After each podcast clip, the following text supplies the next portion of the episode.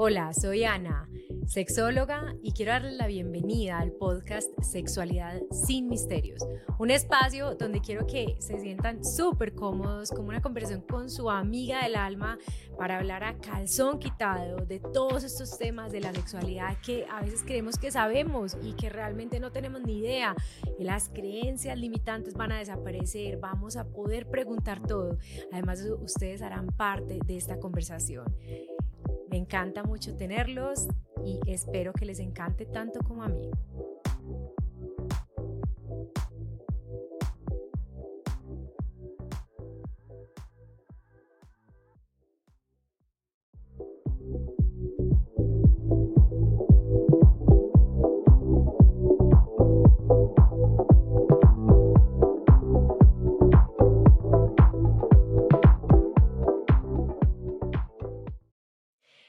Bienvenidos a esta tercera temporada de este podcast. Empieza esta tercera temporada y con ella un tema muy relevante cada comienzo de año y es los nuevos propósitos, las nuevas metas, lo que yo quiero hacer, lo que yo no quiero hacer, lo que quiero lograr. Hay gente que hace una lista de 20 mil cosas eh, yo personalmente les digo que después de muchas veces de hacer eso, alguna vez dije, saben que voy a hacer una máximo dos cosas por año y me voy a dar a la tarea de en serio cumplirlas. Y me ha ido bien y siento que cuando pasa el año digo, lo logré. A veces digo, uy, parce, o sea, ni por una, pero igual no lo logré. pero sí nos ayuda muchísimo a bajarnos las expectativas para poder en serio aterrizar las cosas y sentirnos bien con nosotros mismos. Entonces a veces ponemos un montón de cosas y pucha y no somos capaces de cumplirlas y nos frustra. Y entonces empezamos en un bucle sin final ahí pensando no fuimos capaces, es que yo soy así, es que yo soy así. Entonces hoy quiero hablar de esos nuevos comienzos, eh, mandé en el correo, en nuestra lista de difusión, que si no te has inscrito, te invito a inscribirte. Está, la puedes encontrar en nuestra web, pinksecretonline.com, y ahí te llegan a veces eh, correos míos con diferentes cosas. Y en, esa, en ese correo yo les decía, eh, vamos a determinar primero un objetivo, cuál es el objetivo para mi vida sexual este año, cuál es lo que yo quiero hacer, ¿cierto? Después de eso, como segundo punto, vamos a encontrar las principales dificultades que nosotros creemos que tenemos para poder lograr esos objetivos. Es decir, ¿por qué? Yo, si miro hacia atrás, no los he logrado. Y lo tercero es que para cada una de esas dificultades vamos a encontrar cosas que seamos capaces de hacer y de ejecutar y de medir. Eh, ejemplo, eh, deseo sexual. Entonces, eh, mi principal dificultad es que, o sea, nunca tengo tiempo de hacer nada más diferente a todas las tareas que tengo que hacer para el resto del universo, menos para mí. Bueno, pues entonces, mi primera tarea será todas las semanas voy sacar un espacio Póngaselo cortico entonces, de media hora, para hacer un ejercicio, así sea online, así sea yoga, meditación, eh, gimnasio, un profesor, a caminar, algo, algo, pero una vez a la semana, media hora para estar con usted mismo. Si el objetivo es conectar con alguien más, entonces una vez a la semana, una salida tú y yo. Entonces, ¿a dónde? ¿A gastar plata? No necesariamente. O sea, muchas veces es más a conectar a través de la conversación, sin celulares. Entonces, teniendo estas cosas medibles, yo ya puedo hacer como una, como una, mm, como una serie de seguimientos a cada una de esas pequeñas cosas que me van a ayudar a lograr el objetivo más grande, que fue el primero que definimos, ¿cierto? Al menos me van a empujar. Ahora, supongamos que yo nunca me doy tiempo, como acabo de poner en este ejemplo, para mí, nunca me tiempo para nosotros. Entonces, es muy factible que la primera cosa es que conseguir ese tiempo vaya a ser una cuestión que aunque suene sencilla, si usted ya se lo da, para quien no se lo dé, va a ser titánico, o sea, titánico. Y esto va a generar un montón de incomodidad. Supongamos, yo estoy solo, a veces me voy a dejar llevar por la rutina, no, esta semana no tuve tiempo, sigo la otra. Si yo estoy en pareja, no, es que yo siempre propongo, el otro no propone, y así sucesivamente. Entonces, esa incomodidad es esencial. Para mí es ese sentimiento de que las cosas están marchando hacia otro objetivo, hacia otra orilla. Lo que pasa es que a veces sentimos que esa incomodidad es una señal de que las cosas no van bien y de que es demasiado ficticio, demasiado falso y que no se debería hacer. Entonces vamos a hablar de este último punto, porque este este miedo a esta incomodidad, a sobrepasarla, o esta sensación de no quiero que tú te sientas incómodo en caso de que el otro quiera cambiar algo, es algo que hace que vos no te permitas que las cosas cambien. Pero a ver, ¿cómo así? ¿Cómo así, Ana? Vamos a poner un ejemplo. Eh, Ojo, este ejemplo es independiente si usted tiene pareja o no, se lo va a poner en pareja, pero usted, o sea, estoy segura que si usted piensa esta relación con un amigo, con su papá, con su mamá o con su cuidador primario o con su jefe, en cualquier punto, o sea, usted va a encontrar. Y todos tenemos relaciones de diferente manera que no necesariamente sean todas afectivas. Aquí la va a poner afectiva y la va a poner con connotación sexual porque este es un podcast de sexualidad. Entonces, pensemos, usted tiene una pareja eh, vamos a hablar del sujeto A y el sujeto B. ¿Listo? Sujeto A ha estado siempre detrás de sujeto B y siempre le busca el espacio para estar juntos y oye mis podcasts y dice Ana, o sea, lo he dejado todo en la cancha, o sea, quiero moverlo todo, eh, pero sujeto B, o sea, es como, sea, es como si no estuviéramos hablando con ese personaje. Sea, es como si ese personaje ni siquiera estuviera en la conversación. Sujeto A, dentro de su lenguaje y su actitud, ha tratado de mover las cosas entre sujeto A y sujeto B. Pero está agotado, agotada, está cansado, cansada, dice, ya no más, o sea, llevo demasiado tiempo y hasta aquí llegué. Lin Pingüín. Sujeto B reacciona y dice, qué putas, o sea, ¿qué está pasando? Pero es como así, y nosotros no estábamos bien. Lo primero que quiero decirles en esta situación es que yo he hablado con sujetos B y de verdad, de corazón, genuinamente, no se habían dado cuenta que algo malo estaba pasando o que A estaba tan insatisfecho o insatisfecha o lo sabían o lo presentían, pero sucede que pensaban que en términos generales, o sea, no era una cosa como tan grave como si lo es para sujeto A. Entonces, sujeto B reacciona y dice, bueno, propósito de año nuevo, sabes que vamos a hacer unos cambios. Y si a ti te gusta esto y si a ti te gusta lo otro y si tú quieres cambiar, pues entonces yo me voy a dar la oportunidad de cambiar. Y te voy a invitar, no sé, a un retiro de parejas eh, de los que hacemos nosotros. O te voy a invitar, eh, o consigamos una terapia, o hagamos una cita con alguien que sepa, o salgamos a bailar. Y a veces, ojo a esto, sujeto A es el primero que dice, no, pero ¿para qué te vas a...? O sea, sujeto B, por ejemplo, se disfraza y hace un striptease. Así sea un tronco, listo. O sea, los troncos tenemos derecho también. y sujeto A se para y dice, ¿sabes qué? Es que eso no sos vos. Es que yo, es, es demasiado fingido, es demasiado forzado. Yo sé que no lo estás haciendo porque a vos te nace, lo estás haciendo porque yo te dije. Estas son frases que yo he escuchado, no una ni dos, sino muchísimas veces de los sujetos A.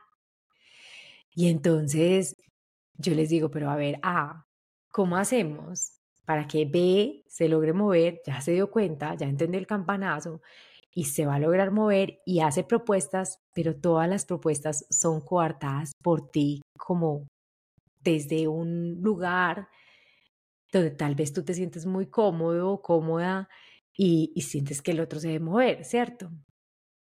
sujeto A no está cómodo, entendamos esto, sujeto A no está cómodo, no, o sea, no, no, no, o sea, ninguno de los dos personajes está cómodo. Nada, cuando uno tiene una tensión no resuelta, eso se nota. En este punto de la vida lo llaman energía. Uno, uno nota cuando uno nota cuando el otro no está bien. Uno se hace el pendejo, uno sigue o uno pretende que las otras cosas traten de ser mejores, aún mejores para tapar eso que no se ve mucho o que parece que no se ve, pero que está, está, todos lo sabemos. Sujeto A ha entendido cualquier actitud de sujeto B desde sus propios miedos e inseguridades. Esto lo quiero que lo tengan claro. Yo siempre te busqué y tú siempre me rechazaste y por eso es que yo ya no siento ningún deseo. Yo te amo profundamente, pero yo no tengo ningún deseo hacia ti. Sujeto A, ¿estás seguro de que tu deseo sexual está puesto en que el otro encienda su deseo sexual? Porque no te miras hacia adentro y revisas qué es lo que realmente tienes tú en tu deseo sexual.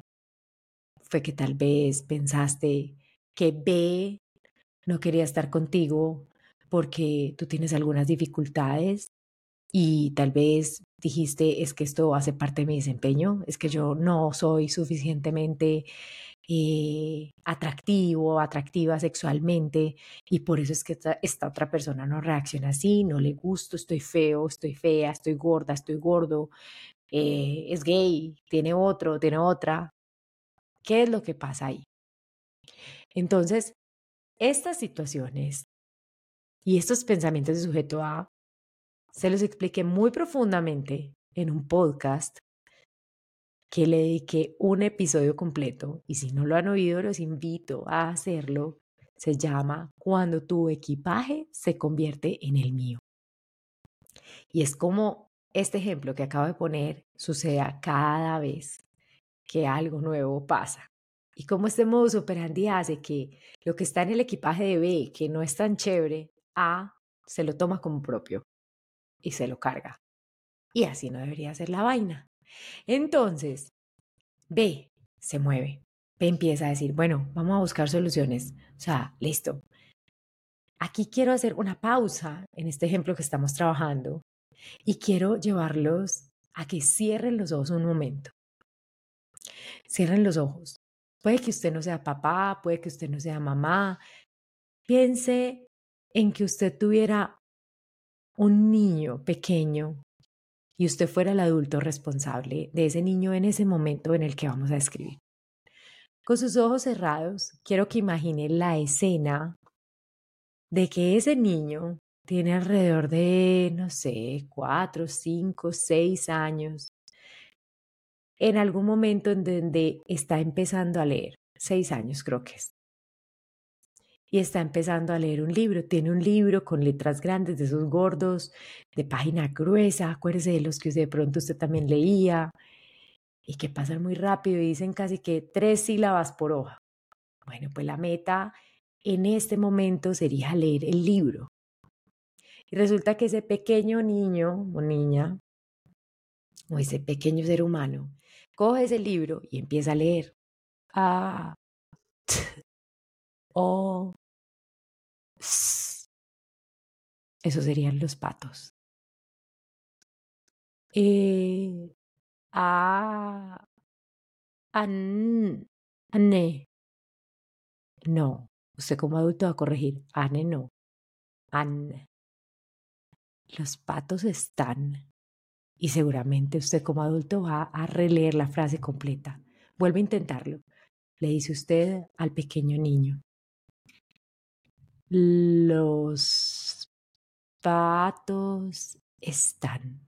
Imagínese usted como adulto subrayando cada una de esas letras de ese libro para que el niño pueda identificar no solo la fonética de cada una de las letras que va a leer, sino también visualmente la forma de esa letra. Abramos los ojos. Imagínense por un instante que usted como adulto decida que ese niño está leyendo muy lento y que usted tiene mucho afán. o sea, no. Miren, yo lo leo. Los patos están en el estanque y van a salir a pasear. Su mamá está muy feliz porque el sol salió y brilló. Ya, se acabó el libro. Si usted no le da la oportunidad a ese niño de que aprenda y tenga su proceso, entonces ese niño es muy probable que se demore más en aprender a leer, que también empiece a generar tal vez una baja autoestima y a decir es que yo no sé leer, yo no soy bueno leyendo. A mí no, pues a mí esto no me va bien. Y muchas otras cosas. Eso es porque yo no sé leer. Con este ejemplo, traído de otro escenario totalmente diferente, les quiero decir que al interior de la sexualidad funciona igual. Si yo quiero que mi pareja me domine y ha sido súper sumiso y quiere hacerlo diferente y no sabe, tiene que aprender. Pero si yo lo veo con un látigo y me muero de la risa, de los nervios, y no hago sino decirle, ay, no, te ves tan ridículo, o sea, de verdad mal, entonces el otro, ¿cómo va a aprender? Porque lo primero que me va a decir el otro, y aquí, ojo, que esto es como una de las cuestiones más, más increíbles y es, ve, al sentir que no lo hace bien, lo primero que va a hacer es decirle, ah, ah, dime cómo quieres que lo hagamos, enséñame, explícame. Y entonces a A le va a tocar sentarse a pensar en lo que lleva en su interior, que no está afuera, está adentro. Y ahí hay una responsabilidad de darse el permiso de explorar y de equivocarse. Pero a veces ah, es tan rígido con el otro porque es rígido consigo mismo. Y esa rigidez es finalmente la que ha llevado a que las cosas no se muevan, ni por un lado ni para el otro. Si B no sabía que A estaba incómodo y B para B todo estaba normal y estaba bien, entonces A tiene que alzar la voz, A y B, o sea, B tiene que escuchar lo que A quiere decir, A y B tienen que aprender a negociar y a superar los conflictos y A y B tienen que aprender a explorar nuevamente sin la crítica de por medio. Es decir, una exploración más conectada con el juego, más conectada con las posibilidades. Pero entonces miren que aunque el movimiento parece que fuera de B nada más, A también se tiene que mover. A también se tiene que mover. Entonces frases como, mira, no, no lo hagas, es que es demasiado forzado. Yo sé que tú no lo, o sea, yo sé que tú no eres así. Frases como, o sea, te ves súper ridículo, no, ¿qué es esa bobada? No, no. Frases como, yo no quiero hacerte sentir incómodo, si a ti no te nace, pues entonces no se hace. Frases como, eh, pues es que eso se te debería ocurrir. O sea, eso, pues, es, si no te das ni cuenta, pues entonces, pues no. Yo no quiero o sea, yo quiero que te nazca, no, no, no que sea forzado. No sirven, ni abren puertas, porque esas frases finalmente nos, casi que nos llevan al mismo lugar de donde nos estamos quejando por estar. Entonces, si usted va a hacer sus propósitos de año nuevo, si usted va a hacer los movimientos, por favor, alce su voz, haga las paces con el conflicto y la negociación y la comunicación. Ponga sus límites, pero entienda los límites del otro. Y cuarto, no cargue pesos muertos.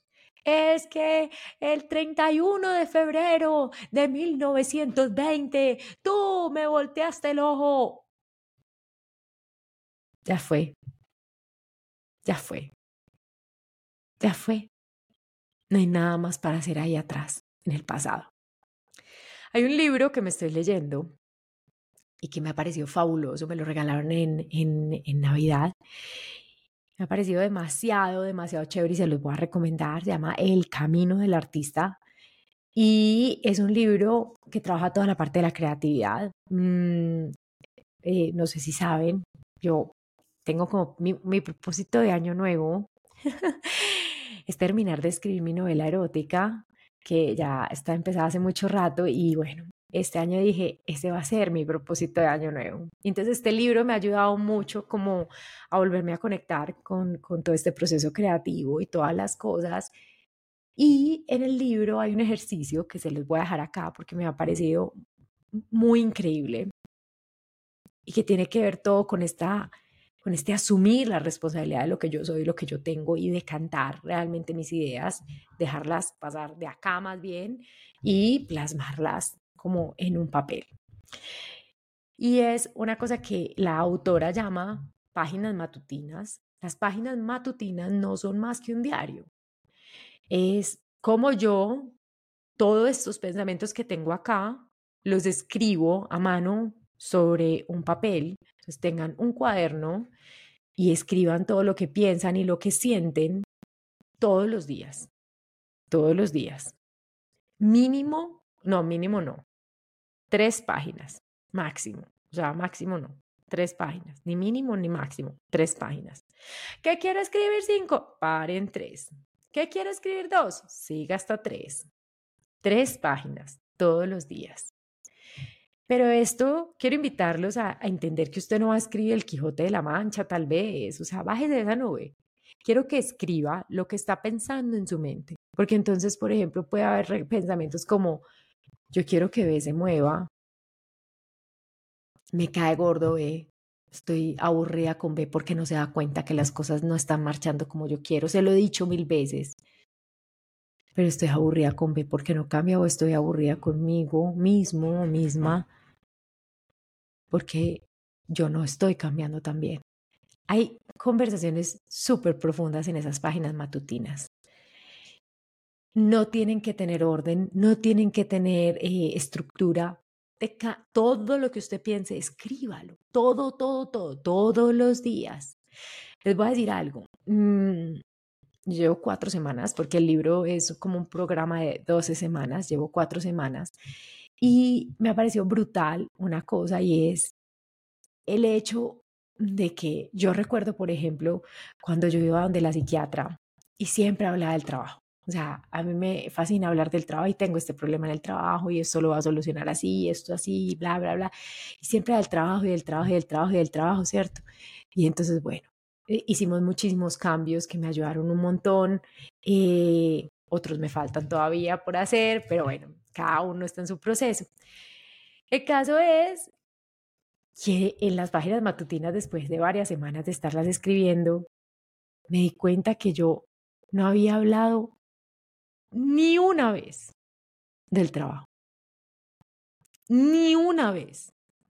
Había hablado profundamente de todas mis sensaciones reales, no las que se le dan al público, sino las reales, las internas, las de verdad que me acongojaban. Y entonces ahí más que sentarse uno a decir, bueno, entonces esto lo hice por esto y esto, no, pues o, voy a hacer el resumen ejecutivo de las 20 páginas, no, o sea, que sea una meditación activa para usted, que usted logre decantar las cosas, que llegue al fondo de lo que usted es, sin censura, sin, y, o sea, sin el celular, hágalo ese los minutos que necesite. Pero ese ejercicio le va a ayudar un montón a entender por qué a veces el cambio es tan difícil para usted y cuáles son realmente las cosas que usted necesita para cambiar. Hágase la pregunta y escriba lo primero que venga a su mente. No se censure, por favor, no se censure. Escriba, todo lo que salga de su mente. Deje que su lápiz o su bolígrafo o lo que sea con lo que vaya a escribir vuele solo.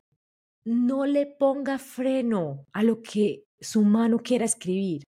Déjese ir con su realidad. Y ahí, por ejemplo, hay una primera cosa demasiado linda y es reconectarnos con lo que realmente somos. Ahí les dejo ese ejercicio que a mí me ha parecido hasta ahora muy increíble, muy increíble y me ha reconectado nuevamente con diferentes dificultades y cosas positivas que hay en el camino de cada persona como ser humano. Eh, espero que este 2024 les traiga cosas súper buenas o en el año que usted oiga este podcast. Sobre todo quiero que recuerden que si quieren trabajar la sexualidad, hay muchos espacios. Nosotros en Pink Secret tenemos muchas cosas. Tenemos cursos online pregrabados, tenemos retiros de parejas, tenemos retiros para mujeres, tenemos retiros para hombres y mujeres. Toda esa información la encuentran en la página web de nosotros o en nuestro Instagram y en nuestro Telegram también hay unas conversaciones muy profundas. Entonces, ahí les dejo todas las formas. Gracias por acompañarme hasta este momento. Gracias por escuchar este podcast. Gracias por calificarlo, seguirme, recomendárselo a todos sus amigos y amigas para que lo escuchen. Y de verdad les deseo que este año nos podamos mover entendiendo que todos los días somos quienes queremos ser y todos los días podemos cambiar, porque es que lo único que necesitamos para cambiar es estar vivos. Entonces, péguense a ese pensamiento y entiendan que listo, Usted puede leer como L pero lo va a lograr. Lo va a lograr. De eso usted esté totalmente seguro.